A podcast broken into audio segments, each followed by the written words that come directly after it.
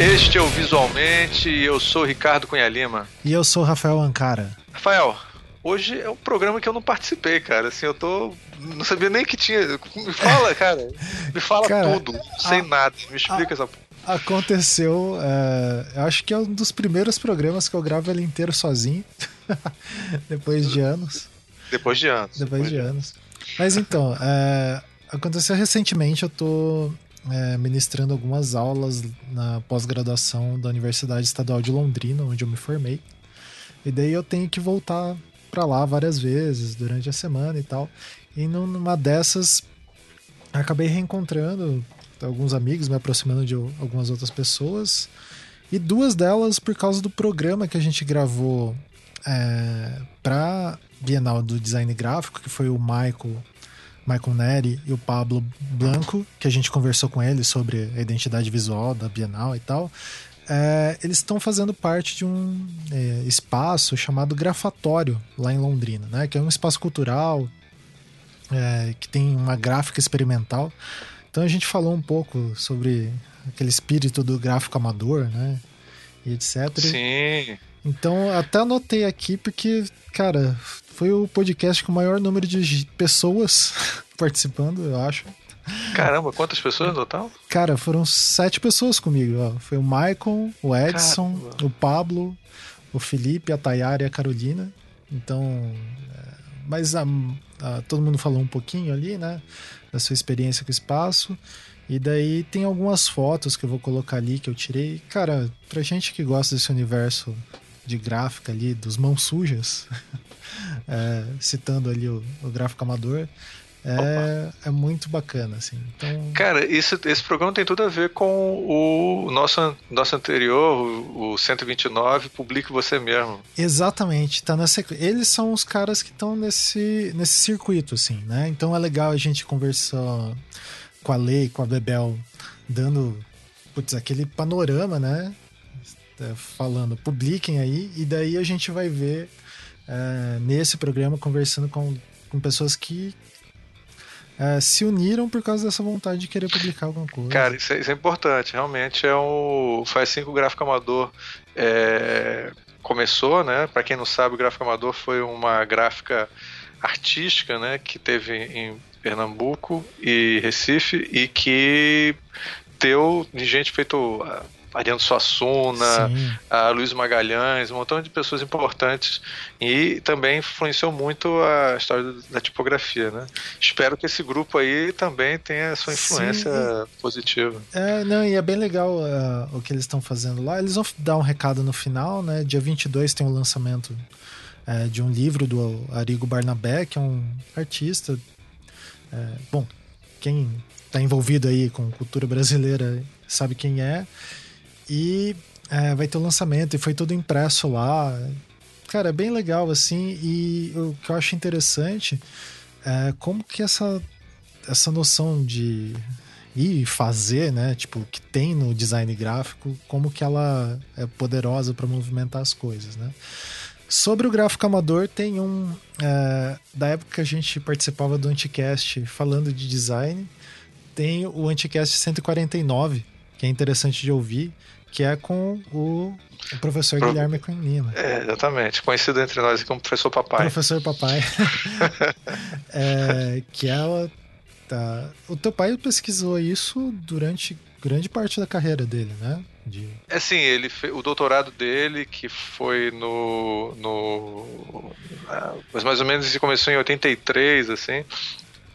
Foi, foi o. E foi um dos primeiros trabalhos, assim é, mais significativos sobre a história do design brasileiro e ele fala muito do gráfico amador, Luiz Magalhães e toda é. essa esse, esse berço da tipografia é, moderna brasileira. Então, foi, sem dúvida, foi, um, foi muito importante na carreira dele. Muito bom. Então vamos aos nossos recados. É, só mais uma vez, o visualmente aqui apoiando, tá certo? Todos vocês aí que estão ralando para fazer arte, design e cultura brasileira. Mas vamos aos recados, por Isso. favor. Então, é, sempre lembrando, as inscrições do CID ainda estão rolando. O CID 2019 ali. É... Gente, esse daí. Uh povo tá tentando acabar com a, a academia, mas vocês se inscrever pra gente lutar contra isso, tá? isso. tá? tá, tá é, é, é, guerra mesmo, viu? É, então vamos tá, lá. Tá publicar outras coisas. Isso, é, nos últimos episódios a gente comentou que é, viria o Nigel Holmes, a gente estava muito ansioso pela vinda dele, mas infelizmente ele teve um problema de saúde ah, e não vai poder vir. Uma pena, mas o pessoal lá da organização tá é, montando uma outra, é, tentando ali, né, colocar outras pessoas de tão garbo e respeito quanto, então vamos ficar ansioso ali. Vamos ver se a gente consegue, de repente, é, convencer ele para fazer uma entrevista Sim, online. online. Ah, aproveitar, deixa. É. E, bom, além disso, deixa eu lembrar, eu acho que é só. Vai ser curto é, então... de recados. Então, gente, é isso aí. É... Tenha um ótimo programa. Isso, fiquem com o programa.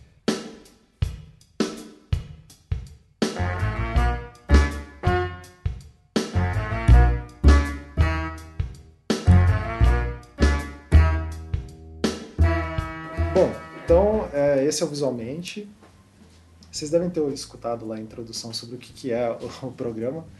E eu tô aqui no Grafatório e tem acho que é o visualmente com o maior número de pessoas que a gente já gravou, porque é, é uma gravação é, em loco, assim, que tá várias pessoas juntas, né? Daí eu vou pedir para cada um se apresentar e a gente vai conversando um pouco sobre a história, o que, que é, né? Então, vamos começar pelo Maicon. Eu sou o Maicon, é, sou designer gráfico, professor, tô no grafatório faz um ano, um ano e meio, assim, né?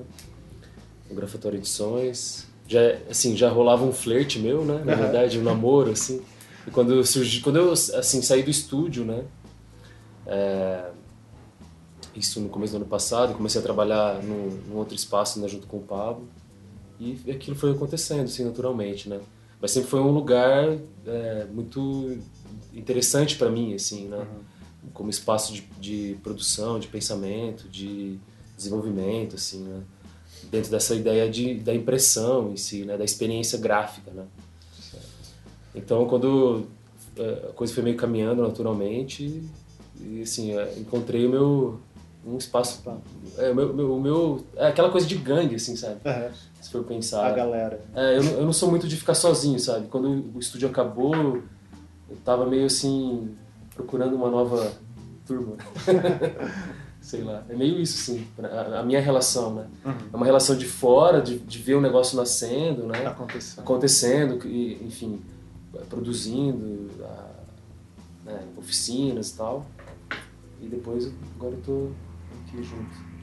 É isso. Bom, sou o Edson, atualmente sou presidente do Grafatório. é, Bom, eu sou um dos sócios fundadores. A gente começou a pensar na ideia da, do grafatório já faz seis anos, em 2012. Uhum. É, trabalho com artes, trabalho com design, sou professor também na área dessas duas áreas. E aqui no grafatório eu faço um pouquinho de tudo, eu ajudo o pessoal nos outros projetos, eu trabalho na parte burocrática também, mas gosto muito da parte de experimentação gráfica. Então, esses, os projetos que têm essa produção, eu sempre estou, de alguma forma, envolvido. E é isso.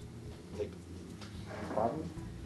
Eu sou o Pablo, eu trabalho com design gráfico, também faço parte do grupo fundador aí do Grafatório.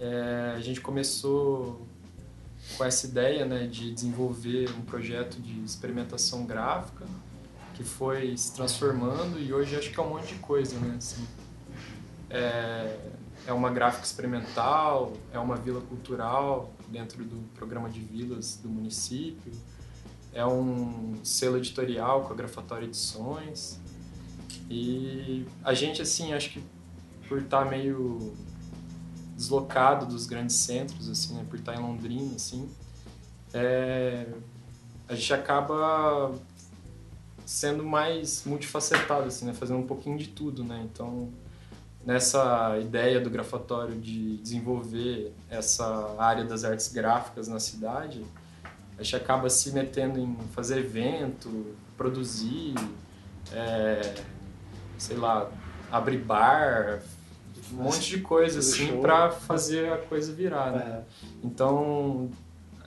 acho que ninguém aqui tem uma função única, né? Definida. né? acho que acaba fazendo tudo, né? Desde vender ficha até imprimir. Passar a lombada. É, igual o filhinho filhado tá aqui passando tecedinho para a lombada do livro. Só para vocês terem uma noção, a gente está gravando no meio da oficina. Assim, né? Tem os sons das coisas. É, e aqui assim, a gente tem um núcleo que coordena o espaço, né, mas acaba agregando muita gente assim que se envolve nas produções, né? Tipo, o Michael começou a trabalhar na grafitaria de sons e tal. Aí tem a, a Thay que acabou de ser contratada, que está aqui com a gente. Período de, de teste. Então, de teste. Tá na experiência ainda. Período probatório. É, sim. Acaba que essa ideia de coletivo, assim, é meio que nesse sentido, assim, né? Que a gente acaba é, se concentrando, mas também diluindo, assim, muitas pessoas participando. Né? Acho que é isso aí. Felipe? Eu sou o Felipe, eu também estou aqui no Grafatório desde o começo e talvez também faço assim de tudo um pouco, né? Quando dá. Quando dá. Quando não dá, né? E, e na real, assim, eu, talvez, eu seja o único do grupo que não seja da, da área de visual, do design, nem das artes visuais, assim que eu sou jornalista, né? Sou formado em jornalismo. E gosto de trabalhar com texto e tal, mas também comecei a, a colar assim no grafatório por uma relação mais de amizade, né? Que eu tinha, e, ah, vamos fazer alguma coisa e, e rolou e aí fui me envolvendo e aí hoje assim o que eu tenho mais prazer de fazer são as edições, né? De que assim que mais me identifico, né? E tal, que mais penso a respeito, né? Mas ainda também vendo ficha no bar, eu faço aí as coisas, né? Faz uma. É, e acho que é isso. Aí. Eu sou a Tayara, eu acabei de começar aqui do gravatório oficialmente, né? É, apesar de ter trabalhado com o pessoal em umas ocasiões antes. Sou formada em artes visuais e atualmente estudo design gráfico. Nossa. Muito bom. A Thay, na verdade, todos os eventos que, ela, que a gente faz, ela tá junto, assim, né? Agora tá, tá trampando na casa mesmo, no espaço, mas ela sempre trampou com a gente. Né? Desde a Semana de Arte, eu acho, acho de 2016. De arte, dobra, né? Dobra, e foi. eu sou a Carolina, eu tô no gravatório desde 2014, eu tava pensando se era 2014 ou 2013 mas eu acho que é 2014. Sou formada em artes visuais. É, conheço a Patota faz um tempo, assim, época de adolescência, de ver, assim, frequentar os mesmos lugares. O Edson foi meu professor de fotografia no primeiro ano de graduação. E aqui eu faço um pouco de tudo também. É. Faz parte. Legal. Bom, é, o Edson também foi meu professor. É interessante falar. Foi meu professor de todo mundo. Só do melhor que não. Ah, é? Resto, não, não, do Michael não. Você? Ah, não, é nosso professor. É. Thay também não. é, é, na fala de vocês na apresentação, um pouco vocês acabaram comentando assim a, a origem ali, mas assim, se fosse definir o que, que é o grafatório, hoje em dia? Vocês conseguiriam resumir assim e daí contar uma história de tipo, ah, como começou, o que, que é? Vou ler a descrição no Instagram aqui, ó. Muito bom. É um espaço cultural, coletivo, selo editorial e gráfico experimental de Londrina, Paraná. Acho que resume isso, esse resume. Poucas palavras. Em poucas palavras. E como começou esse selo editorial, gráfico experimental? É. é, acho que o Melhado já comentou, acho que foi muito da vontade da amizade do grupo ali que estava no início, né? Mas para mim, assim, pessoalmente, um embriãozinho do grafatório foi um projeto que a gente tinha na, na universidade, junto com o Edson, professor, que a gente tinha um projeto que chamava Experimentório de Elaboração Gráfica, Ah. ou Laboratório de Experimentação Gráfica, ou Grafatório de Elaboração Experimentica. que a gente se reunia todo sábado de manhã para brincar com técnicas e processos gráficos e testar várias coisas, né? E ali, assim, já tava eu, o Edson, o Melhado também, como um membro de... Ocasional. que eram os, os flutuantes. É, tinha os, os titulares e os, os flutuantes que vinham de vez em quando. É. Aí, a, bom, daí a gente começou a desenvolver essas coisas, assim, né? Esse lado, assim, que vinha muito dessa vontade que dentro da universidade, pelo menos onde a gente a gente estava, a gente não tinha muito essa entrada na produção gráfica, assim, né? Ficava uma coisa muito teórica. Era só visita em gráfica. né? É, no máximo uma assim, visita, assim. Exatamente. Aí a gente começou nessa pilha com era foi projeto de TCC assim que daí o Edson abraçou e transformou num, num projeto aberto para galera todos os estudantes participarem assim, né? Então daí a gente começou a botar a mão na massa assim, né? Tipo na massa literalmente. Pegar o Edson adaptou uma prensa de pão Um cilindro de pão. para fazer uma, gravura. uma prensa de gravura. é, lá na estru- a estrutura da universidade não era adequada, né, para nossas pretensões. Eu acho que era isso. Então a gente tinha um laboratório de fotografia que era bom, assim, é, bem estruturado, mas o resto era tudo meio improvisado, né? Tinha uma pensinha de, de pão para fazer gravura, dava um jeito de gravar a tela de serigrafia. É, era bem precário, mas era divertido porque a gente conseguia explorar é, a linguagem do jeito mais aprofundado possível, né? Porque tinha que se virar com o que tinha, então você conseguia dar um mergulho maior assim no, no processo. Na época o Edson até chamava laboratório de frustrações gráficas, né? porque não dava nada certo. É, tinha mais dois nomes, né? Laboratório de frustração gráfica e laboratório de masturbação gráfica. né? Porque tinha alguns processos que ficavam só na masturbação, nunca chegavam no final. Na verdade, a gente não chegou no final em quase nada, assim, né? Porque a brincadeira era mesmo caminho, né? É, Que- exatamente, era mais o processo. Experienciar, né, as técnicas. Isso. Daí a gente ficou na pira, assim, né? De ter um ateliê e tal, estruturar. Aí foi juntando com outras pessoas também. E aí dentro do, do Programa Municipal de Incentivo à Cultura tem essa linha de vilas culturais, que foi onde a gente achou o caminho, assim, para viabilizar o negócio, né? A gente começou a formular... O, o experimentório é de 2010, 2011. 2011, foi até 2013. E aí o grafatório a gente começou a estruturar como ideia de espaço em 2011, assim, né? E aí ficamos é, estruturando quase um ano, né? Fazendo reuniões, pensando o processo, o projeto. E em 2012 a gente conseguiu vi- viabilizar mesmo, né? Foi aprovado a primeira vez, daí a gente achou, ó, foi atrás de uma casa, foi atrás das coisas que precisavam, as mudanças, né? A parte mais de construção mesmo, física, né? Do, Aham. do espaço. E daí nesse primeiro momento já tinha a questão das máquinas e do maquinário, do processo, ou era só o espaço? No início era só a ideia, né? Era só a vontade. É, aí a gente, como tem um processo seletivo, a gente precisou estruturar isso. E aí a gente estruturou a, a, casa, né? A vila e identificou assim algumas demandas e o primeiro equipamento que a gente comprou, adquiriu foi o Prelo, Prelo Offset, por uma questão de versatilidade, né? A gente pensou, ah, qual que seria mais que daria mais condição de trabalho para a gente. Naquele momento a gente achou que era o Prelo, aí a gente fez essa compra. Mas, mas a primeira exposição que a gente fez aqui de abertura foi uma exposição imaginária. A gente marcou no chão, assim, tipo, aqui vai ser Os sei o quê. espaços onde vai ter, é, já existia uma Tipo Dogville. assim. É, foi tipo Dogville mesmo. já, já, tinha um, já tinha um ideal, entendeu? Aham. Do que, que precisaria ter, né? A É. gente tentando atender a demanda de cada um, que cada um tinha assim um, uma, uma, uma coisa que queria trabalhar mais, né? Daí foi pensando nisso, assim.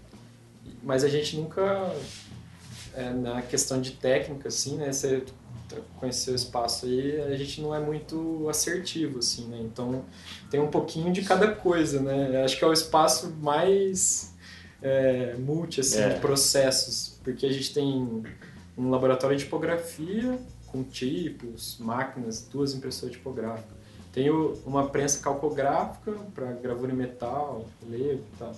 Tem um pré-offset, que é esse que o Edson comentou.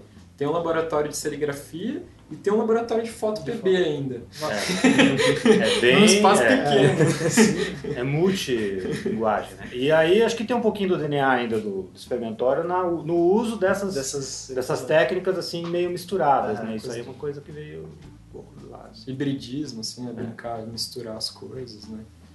E, e sempre nessa intenção, né? Tipo, que a gente comentou antes, de...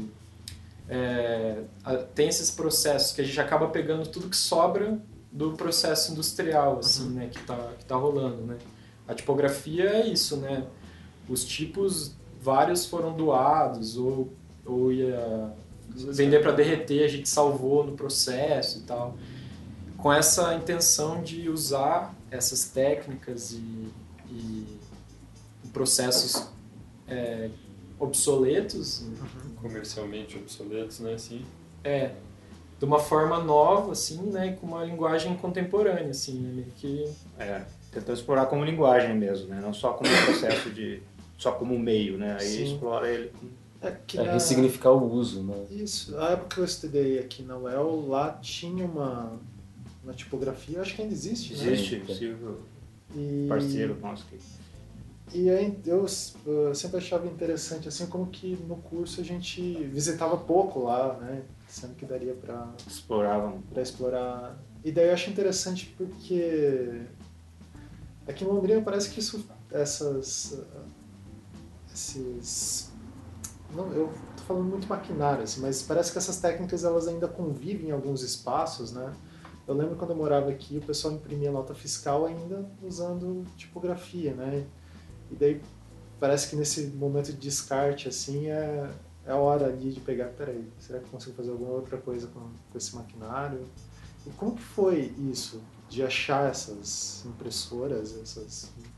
Vocês saíram procurando ou foi aparecendo? Como o Joe chegou a comentar que algumas, é, alguns tipos foram doados, mas muitos, como que vocês fizeram? Vocês saíram olhando dá, classificado? assim? da parte tipográfica assim né se for pensar por aí o quem muito importante nisso pra gente foi aparecer o Silvio Valduga que é o tipógrafo lá da UEL né que ele é um cara que trabalha com tipografia desde de 82, eu acho, assim, né?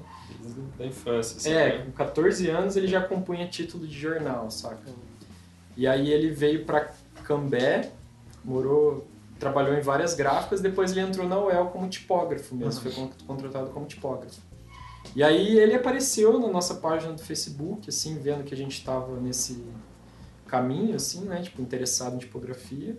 Deu um alô e tal, e aí ficou amigo nosso, e, e aí ele que abriu esses canais, assim, que ele conhece todo mundo, a galera das gráficas. Porque no começo a gente. Vocês lembram daquela expedição que a gente fez para Uhum. Cambé? Meio sem saber o que, que ia Ele- achar, né? Isso antes de conhecer o Silvio, né? É. A gente foi visitando, assim, tipografia antiga, e tentando conversar. O esquema garimpo, assim. né? É, É, mas não deu certo, assim, né? É, até, até porque a gente não tinha conhecimento técnico para ver se aquela máquina realmente era viável. Se Ser adequado. né? É. Daí o Silvio meio que revolucionou, salvou a gente e daí que a gente pegou esses contatos. Aliás, a gente fez outras expedições com o Silvio, É. só que daí o Silvio ele tinha, ele tinha um mapa mental de todas as gráficas já, que ainda poderiam ter alguma coisa. mais- Daí foi muito mais assertivo, né? A gente ia direto no lugar que, que tinha equipamento mesmo. Você com- Ah, desculpa. Pode... É que você comentou sobre isso de Londrina ainda ter. É, Aconteceu aqui é, uma transição muito rápida pro offset. Uhum. Foi Tipo, é, do nada, né? É, teve um. Parece que a gente já escutou a história do pessoal da época, assim, né? Que fizeram uma reunião do sindicato dos gráficos. Aí tinha um cara de uma gráfica grande, daqui de Londrina, assim, que acho que até faliu já. Mas ele, ele virou para todos os tipógrafos e falou, falou, tipo, isso aqui vai acabar. Agora é o offset, a tipografia é passado. Aí virou um rebuliço e tal. E aí foi meio que rápido mesmo, assim, em poucos anos a maior parte do maquinário virou offset.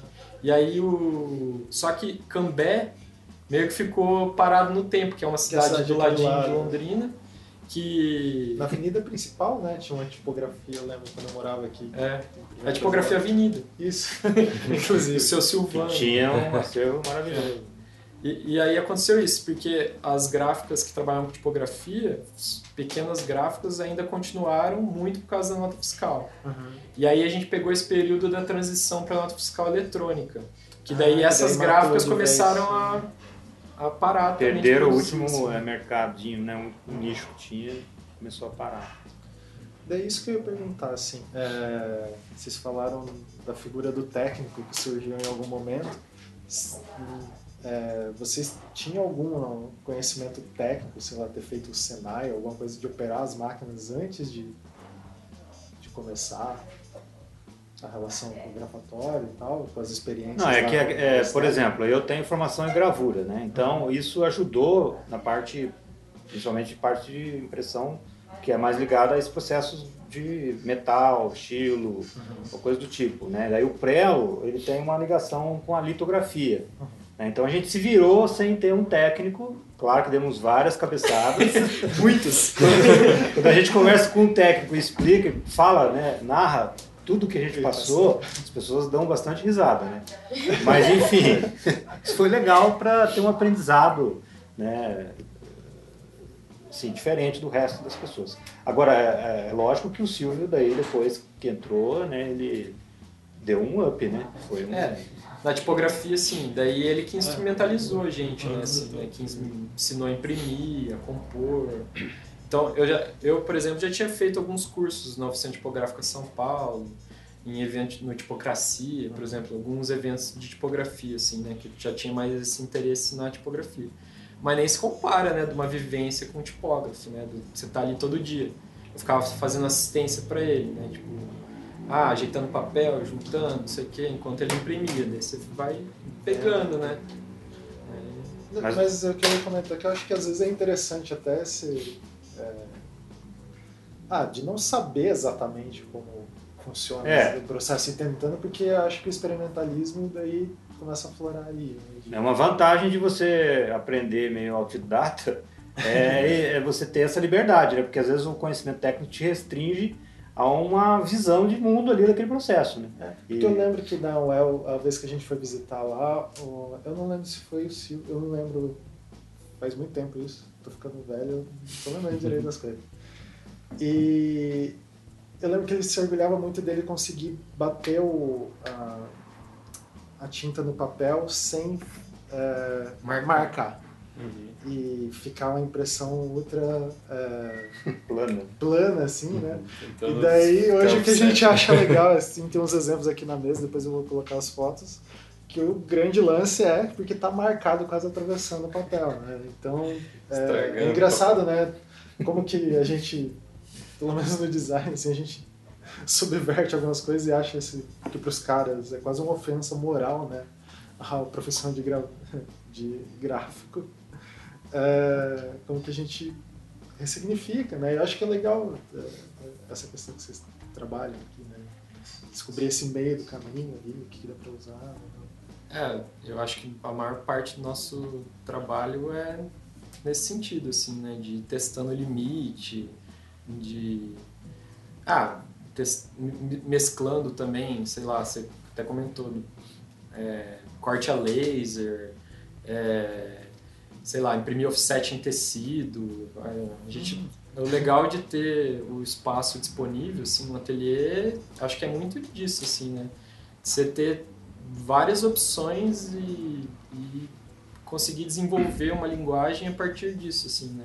Coisas que, se você for rodar, imprimir numa gráfica convencional, com um impressor convencional, a pessoa que já está acostumada com o trampo mais É que a Relação fun- diária, é, assim, O pensamento dele até é mais técnico mesmo, É. né? Ele tá ali, ah, não, eu tenho, sei lá, educação para fazer isso daqui funcionar em série, né? Ele não, o cara não tá pensando. E pra gente, enquanto designer, sei lá, que tá no escritório, ele sentar na frente do computador, ele assim, putz, seria legal fazer um livro diferente. Daí você chega na gráfica, o cara, então, é, eu acho que seu livro ia ser bom em coucher, for, é, brilhante, a capa a gente pode botar uma iluminação fosca e uns verniz localizados aqui, né? Mas, mas aí, que tá, aí que tá, é. cara. Isso que é legal, a nossa intenção lá com o experimentório e tal, é para instrumentalizar também o designer, assim, tipo, é, ter essa vivência de imprimir, de entender mesmo na prática os processos, né? Que é aquela coisa do o conhecimento que você não tem lendo ou é o conhecimento tácito, né? Que é só você aprende só fazendo.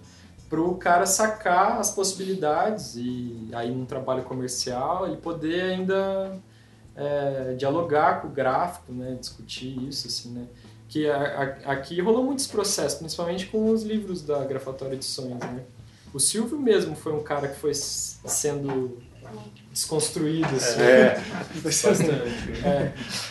Da gente ficar nessa, né? De tipo, ah, e se a gente fizer assim? Se a gente... E aqui a gente tem a chance de fazer e, tipo, se a pessoa fala não dá, daí você vai lá e faz e fala, ó, viu? a gente É, faz, acho que pô. é meio designer voltando pra, pra oficina, né? É. Porque historicamente tem esse distanciamento, né? Sim, Com, a- com as tecnologias e tal.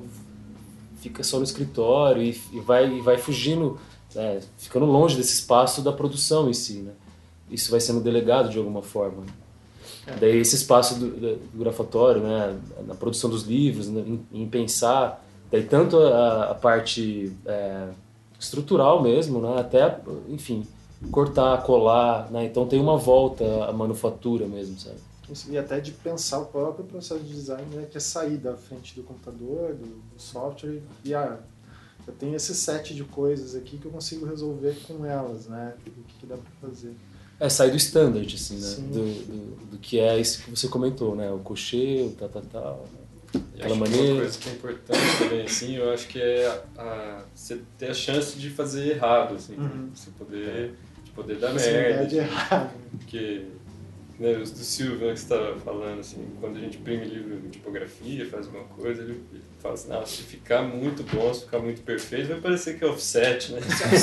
então agora ele mesmo já entende, assim, que, Uhum. pô, é tipografia, né, tem que Tem- Ele incorporou, que é ele, tipo- ele tá fazendo os trabalhos dele que já tem essa. É, que já está explorando a tipografia como linguagem também, sabe? É legal porque eu imagino que para ele que tem a, a carreira nisso, né? Tipo, ressignificou o lugar que talvez o cara pudesse estar pensando, putz, vai aposentar o que eu fiz a vida inteira tá É, desaparecendo. ele tava meio É. bicho em extinção, É. assim, é o único tipógrafo Tipo- trabalhando na cidade, né? Aí, sei lá, acho que dá um... É uma troca legal, assim, né? É. Não, é, bem, é bem bacana pensar, né?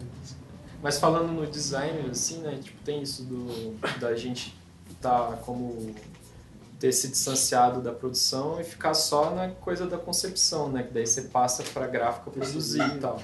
E, e isso que acontece aqui que é como designer, acho que a gente sofre, tipo, é que vocês quando você passa o trampo para gráfica, uma gráfica convencional, é, eles têm que te entregar perfeito, assim, né?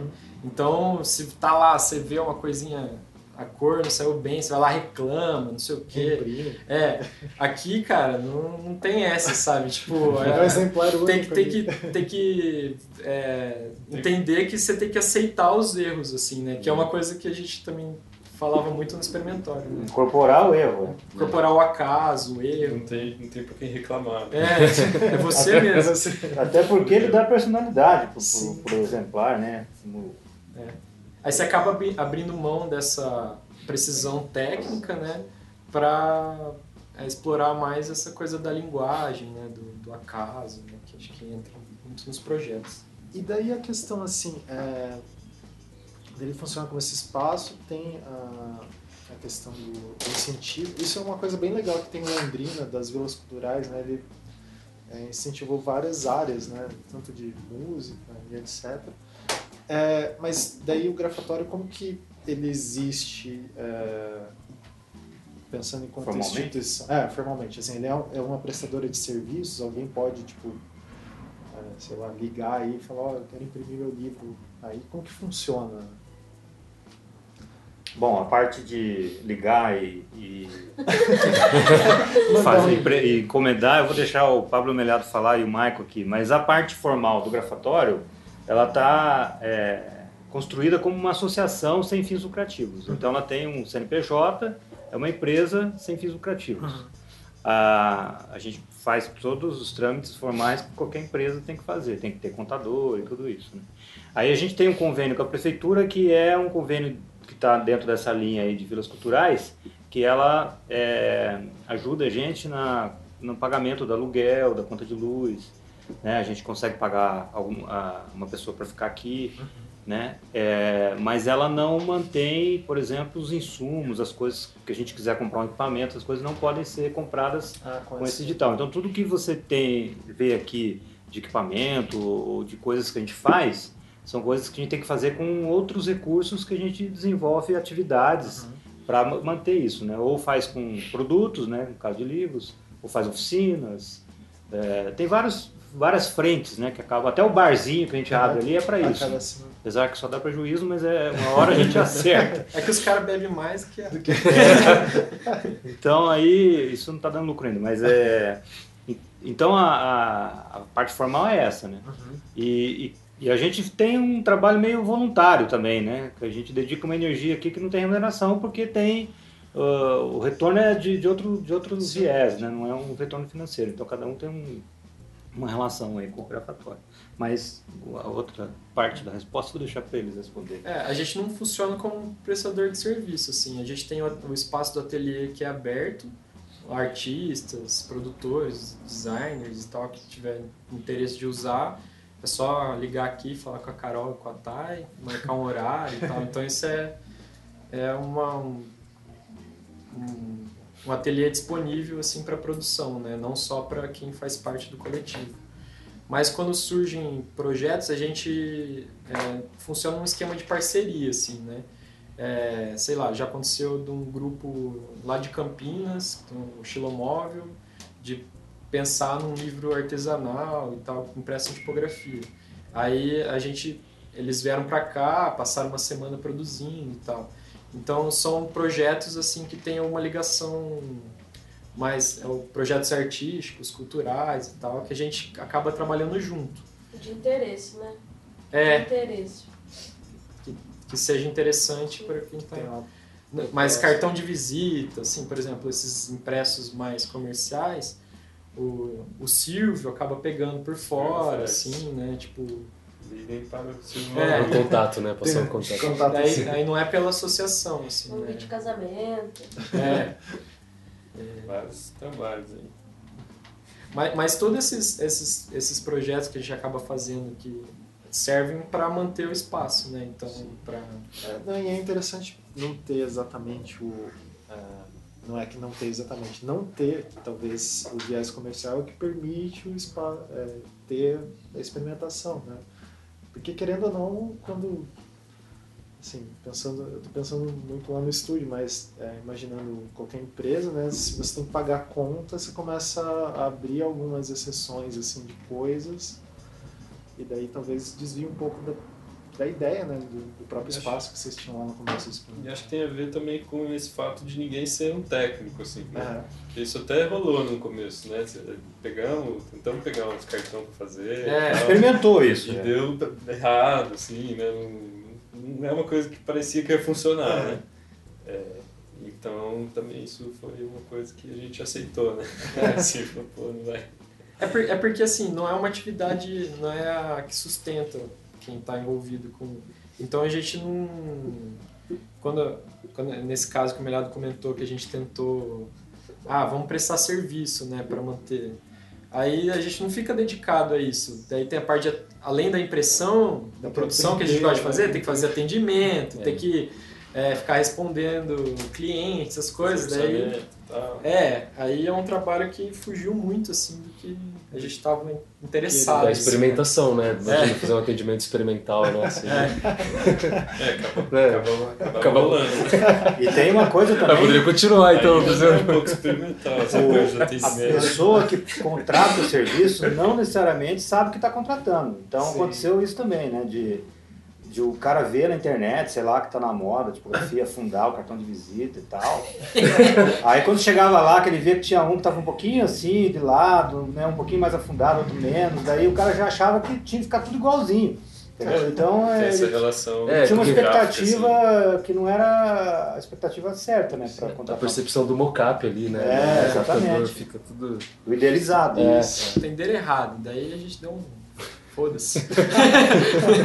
Deixa pra lá. né? Não, Mas a gente vai virar uma potência ainda de produção cultural. Vai escrever ainda.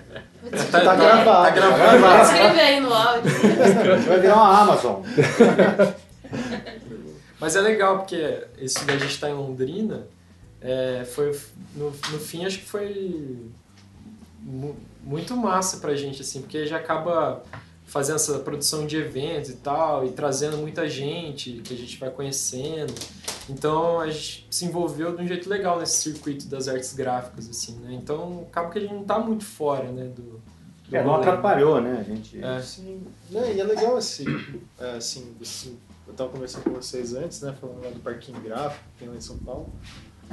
Tem um movimento, né, de várias ah, de coisas gráficas, parece que a galera buscando, né? É, eu enquanto aluno de design sempre tive muita curiosidade, né, de saber esses processos e tal. É, vocês terem conseguido fazer isso aqui é muito fantástico, assim. Uma coisa que eu queria perguntar, vocês falaram das edições. O que, que a Grafatória Edições acaba fazendo? Fala aí, Emiliano. Ele tá passando, enquanto- Tá concentrado Tá concentrado. no ferro. falar, eu bom, sei lá, desde o do começo, assim, do grafatório, a gente produzia coisas, né? Assim, começamos produzindo cartazes, né? Depois zines e gravura, fazendo, assim, edições mais gráficas mesmo, né? De obras gráficas e tal. Aí foi 2000 e... quando? O Leminski? 14? 2017. 17. 14. Aí foi. E, e, assim, acho que também por eu não ser da parte gráfica e tal, né? Sempre tentei, de alguma forma, fazer parte da turma. E não sabia muito bem alguma... o que, que eu poderia fazer, né? Então. Aí, sei lá, aí veio essa ideia, né, de fazer um livro, né? A gente já conhecia algumas pessoas que, que faziam, né, livro em tipografia, assim, fora de Londrina e tal, tinha umas referências, né? Não só contemporâneas, mas né, é, mais históricas também. E, e daí a gente resolveu fazer esse livro do Leminski, né, primeiro, assim, que a gente lançou, né? Que são os textos que o Leminski publicou na Folha de Londrina, assim, quando ele estava prestes a falecer, assim. né? Foram os últimos textos que ele publicou em vida, né? Última coluna e tal. E aí a gente resolveu fazer esse projeto todo impresso em tipos móveis, né? Com texto assim grande, né? Então, com trabalho todo, né? Todos os acabamentos manuais, costurado à mão. Resolvemos fazer isso. E aí, sei lá, acho que a- brincadeira foi gostosa. e aí deu vontade, né? De continuar fazendo mais coisas, assim. É, Foi um projeto contemplado também, né? foi também. O, o, esse primeiro livro também foi um projeto contemplado pelo Promic, assim, né? por, por, sei lá, por, de certa forma fazer parte da história É, do jornalismo local, da literatura, né? Então foi um projeto que foi contemplado. E daí a partir disso a gente foi, sei lá, caçando coisas assim para fazer, né? É, novos títulos, né? Coisas novas e tal. E agora eu acho que a gente fez, o último que a gente fez foi, foi um do Arrigo Barnabé, que é um livro de memórias dele, né? Que também foi impresso todo em tipografia. E acho que esse foi o quinto livro que a gente fez. Foi Leminski, Visiopoemas. Novos Contos, Luas, é, Arrigo. Quinto. É, quinto. Quinto. Então, é, e é uma coisa que, que, sei lá, que é, que dá a chance também, né, de, de fazer esses experimentos gráficos aí, né, pra, né, os, os designers aí também se divertem Sim. bastante. Brincadeira, brincadeira gostosa, né? Brincadeira Que entra outros processos, né? De, de editar os textos. É. tal, né? Tem toda uma parte de texto, né, de pesquisa, que daí eu consigo fazer parte da turma, né? Mas também daí pra mim também acabei aprendendo muita coisa, assim, né? Não de um jeito muito prático, né? Não, sei lá, não virei tipógrafo, não sou impressor, nada assim. Mas acabei, sei lá, aprendendo muito a entender também essa parte, né, os mecanismos das coisas, assim, né? Isso foi bem legal também, né? Melhor é o jornalista, editor mais gráfico do Brasil. É, Passador. tá passando paninho, de lombada. Muito bom.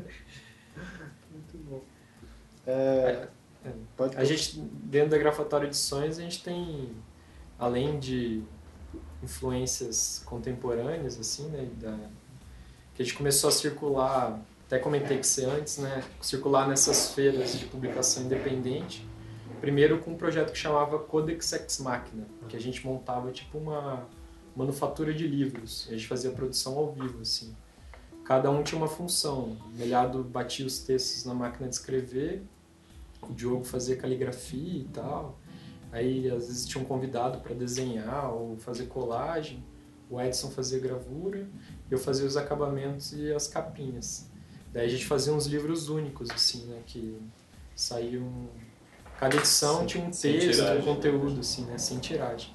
Mas aí a gente começou a conhecer também, participar mais desse universo das publicações. E muito do- da vontade de, de começar um selo editorial foi, É. foi por isso, assim, né? que foi um- quando a gente começou aí foi um período que as, as feiras assim, de publicação tava dando um boom assim né? uma coisa meio inexplicável né então quando a gente foi com o Codex foi muito legal né teve uma recepção super assim, achou que a gente ia ficar rico Mas comercialmente era um Finalmente, fracasso. Mas muito legal. Mas era muito bonito, assim, Muito de assistir, assim, todo o processo, né? A gente, a gente não é muito É. bom de negócio, né? a gente fazia livros únicos e viajava em cinco.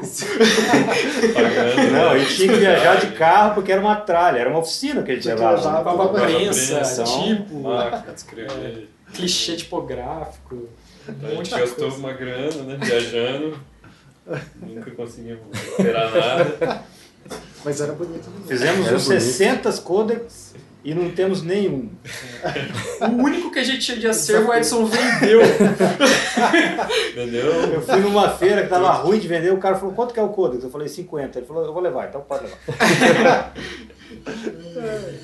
Mas aí foi, foi mais que isso, assim, na vontade de, de certa forma, também continuar participando das feiras, né? Continuar nesse circuito de alguma forma, né? Porque as edições também tem a ver com isso, assim, né? A gente tem uma vontade de circular com as coisas, né? É, e até de, de imagino assim, de gerar material, né? Pra, pra poder experimentar, né? Tipo, É. ter um objetivo mais Uhum. definido. ali. É, os projetos, assim, né? É, e a gente vem dessa linhagem aí do da galera das é, editoras é, Artesanais. artesanais, assim, né? Tipo, O gráfico gráfico amador, né? Que define. O Noa Noa. Então, eu tenho interesse nesse universo, assim. Sim. né? Dialoga mais É. com isso, né?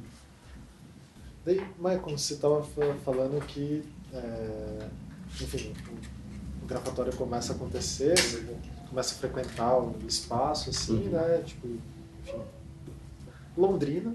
Sim. a hora que eu cheguei aqui, daí Já conheci o Melhado antigamente, o Edson foi meu professor, eu conheci o Diogo, que é irmão do Pablo, o Michael, de coisa. Então a gente falou, ah, Londrina todo mundo se conhece, né? E pra você, assim, tipo, designer que produzia, tinha uma produção em outro espaço, né, no escritório e tal, tipo, o que que esse espaço, assim, te remete ou então te modifica, assim, pra... É muito aquilo que eu estava falando, né? Desse, desse retorno à, à experimentação, né? É, à oficina, a aceitar ou entender o erro como processo, né? É, por exemplo, a gente vai tá, tá terminando um livro agora né, do Claude McKay, é, onde todo o processo de impressão, né, a experimentação em cima foi absurdo, né? Então a gente imprimiu carne, né? Imprimiu casca de ovo, banana. Tem até a placenta da minha filha. É, então, é, o nível, é- o nível é, é, é sem limites, assim, né? De, de impressão, de, de experimentação, né? Então, isso que sempre me, me, me, me instigou, na verdade, olhando para o grafatório, né? Esse espaço em si. Quando eu estava fora, né? Porque eu também conheço. é, o, o Diogo foi. Era meu, meu calouro na, na UEL, né? A gente, enfim, transitava também nos mesmos lugares, assim. Vi como eu, eu vi todo o processo. E fazer parte, assim, desse processo de pensar livro, né? É, tá, tá muito próximo disso. É, é meio que uma. É, é voltar a essa tradição mesmo, né? Das, das, do- por exemplo, o Pablo falou do gráfico amador, né? É, que E quando essa, é, aparece essa palavra amador, assim, eu acho que é uma palavra até interessante de, de ficar refletindo sobre, né? É porque ela dá uma liberdade, né? Tipo, ah, é que nem vocês estavam falando. Ah, o cliente ele quer que saia tudo certinho, assim, né? A hora que tá no amador, parece, ah, beleza. É, tem esse, coisas. processo da liberdade de, de colocar o erro como, enfim, Parte. faz parte do, do- do- da expressão ali, né? Da, da relação do instante mesmo, né? Pra mim, essa é, é esse espaço da, da liberdade mesmo, né? Da produção, de... Enfim, quando você é, sai do, do- desse lugar, né? Do designer que tá ali projetando num lugar asséptico, né? Limpo, enfim, Usando flash digital, flat design. Isso é chatice, né? Uma chatice isso, né? No, Então- no gráfico amador lá no livro, eles falam dos mãos limpas, né? Isso, é. Que as mãos sujas. design, as mãos sujas. A gente tem um clube aqui, os Mãos Sujas Falsários Clube. Indo meio que pros finalmente, assim, o que, que vocês acham que vai vir pela frente? Ou o que, que vocês querem que venha pela frente pro grafatório? E agora? Agora fudeu. Agora, A gente só olha pra trás, cara, tipografia. esse negócio de olhar pra frente. Eu sei, né? Você também. A gente vai fazendo. Dentro do usuário da memória. É, mas não tem nenhum, nenhum plano, assim, né? A gente nunca fez muito isso, assim, né? De, ah, vamos daqui a algum tempo fazer isso, né? Aliás, a gente é um pouco inconsequente com isso, né? Porque até a casa que a gente pegou aqui para para fazer o espaço e tal, né? Para construir o espaço, a gente destruiu, cara. Você viu aqui, né? Uma casa E alugada. depois vai ter que entregar isso aqui e vai ter que fazer tudo de novo, né? A Ter uma gente não termina um pouco, não acaba o gravatório um pouco por causa disso. Porque tem Acabar dá mais trabalho do que continuar. A, a gente vai muito Esse é o futuro, né? Vai Vai ficar aqui até não sei o que precisa acontecer.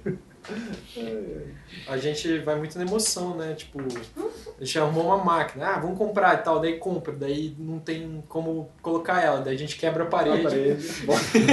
ela. É, é isso que eu ia perguntar, como, é, só descrevendo no áudio, assim, né? É uma casa que ela tem uma entradinha, só que daí ela tem portas, pelo menos o que eu vi assim, são portas estreitas e tem algumas máquinas. A gente tá no fundo da casa, que eu fiquei imaginando como que entrou uma máquina dessa, que sei lá, pesa uma tonelada, como que um guindaste colocou ela aqui dentro. Foi mais ou menos isso, quebrou. Não tem guindaste, é tecnologia egípcia. Muitas pessoas arrastando pauzinho embaixo.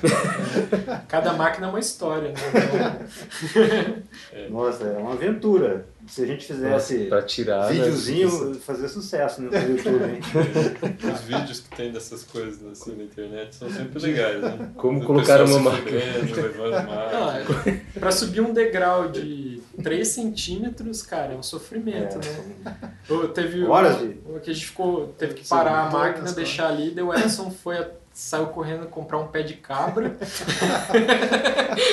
Dá pra fazer um tudo tutorial, assim, né? né? Como colocar uma máquina Como- tipográfica na sua casa. Mas a gente já colocou, sei lá, umas 3 toneladas aqui pra dentro. Tem mais. Tem mais. Esse é o primeiro espaço, desde que ou é o você estava em outro lugar antes. Não, é, sempre foi aqui. né? Ah, o espaço que não é o mesmo, entendeu? Ele Ah, era tá. de um jeito, hoje ele é de outro. Né? Que foi transformando. É uma casa residencial, daí a gente tem meio que a casa dividida, assim, né? A parte da frente, que são a sala, que seria a sala de TV, sala de estar, são as salas de exposições. De exposição. E aí tem a cozinha, que é o barabout, que a gente abriu uma janela para garagem, que é onde ficam as mesas e onde a galera se serve. E aí para trás tem dois banheiros, né? E aí tem o escritório, que fica nosso acervo, computador e tal. E depois para trás é o ateliê, né? Que é onde eram os quartos. Daí onde tinha o varal, essas coisas assim, a gente construiu um telhadinho que aumentou um pouco a área Ah, para as oficinas e tal. E a edícula daí tem depósito, a sala de serigrafia, o laboratório de serigrafia e o laboratório de foto. A gente vedou a janela e tal e virou um laboratório de foto. Então é tudo assim, improviso. E esse teto aqui que a gente está embaixo, por exemplo, a gente fez de um tamanho. Aí ficou pequeno, deixa aumentar um pouquinho. Deixa- É o puxadinho, né? E tem espaço ainda pra aumentar mais um Dá pra pouco. aumentar mais um pouco ainda. Que a gente queria deixar a grama, ó. Ficou só. A grama era grande, aí virou um quadradinho. Tinha ideia da piscina ali, não? Tá faltando um arquiteto aqui. É. É. Bom, gente, então eu queria agradecer aí pelo depoimento. Não falou nada que vai fazer no futuro. É. Mas Futuro futuro futuro incerto. incerto. né? A gente tá no momento do país aí, pensar futuro meio angustiante. É. E Preocupado em passar paninho. que agora. passar mim. Eu, eu fiquei várias horas e me perdi, assim que eu tava vendo. Caramba, eu acho É meio hipnótico. É, tipo, é, então eu queria agradecer é, por, pelo tempo aí que vocês cederam e tal. E não sei se alguém tem algum último recado, alguma coisa que queira falar. Anunciar, tô vendendo um Chevette. coisa aí. Quando que você vai lançar? Eu acho que daqui, ou talvez essa semana que vem, ou na outra. Dia 22 vai ter o lançamento do livro do Arrigo lá em São Paulo. Ah, então acho que 22? seria legal. 22. 22 é semana que vem. É, Eu quarta, solto na- quinta-feira que vem. Eu solto na segunda daí. Então dá pra dar esse recado. Posso dar esse recado? Então, galera, tipo YouTube. dia 22 de agosto, Agosto. quinta-feira, quinta-feira, né? Próxima quinta-feira, a gente vai lançar o, o livro mais recente aí da Grafatória Edições, que é um livro do Arrigo Barnabé, no fim da infância, né? São textos que ele escreveu é, e publicou em diversas revistas, né? Textos de tal, que a gente reuniu nesse volume, né? Todos os textos autobiográficos e tal. E foi um livro também que a gente imprimiu inteiro aqui no, no Grafatório, né? Na, na nossa Heidelberg, com o Silvio Valduga, né? O tipógrafo. E, e, enfim, é um livro também to, totalmente arte- artesanal, né? Feito na unha e tal. E vai ser, o lançamento vai ser no cemitério de automóveis, né? Em São Paulo, que fica na Frei Caneca, eu não lembro o número. Vai, Mas vai eu ser- coloco lá no post. e que vai ser e vai ser às 8 horas da noite. E aí a entrada vai ser gratuita, né? O livro vai estar sendo vendido a 65 reais. E o Arrigo vai estar lá para dar autógrafos e fazer lá uns tocar um piano, fazer um- uma cena lá. Massa. Muito bom. Então, vamos dar um tchau coletivo aí. Gostei. Tchau. Tchau. Valeu.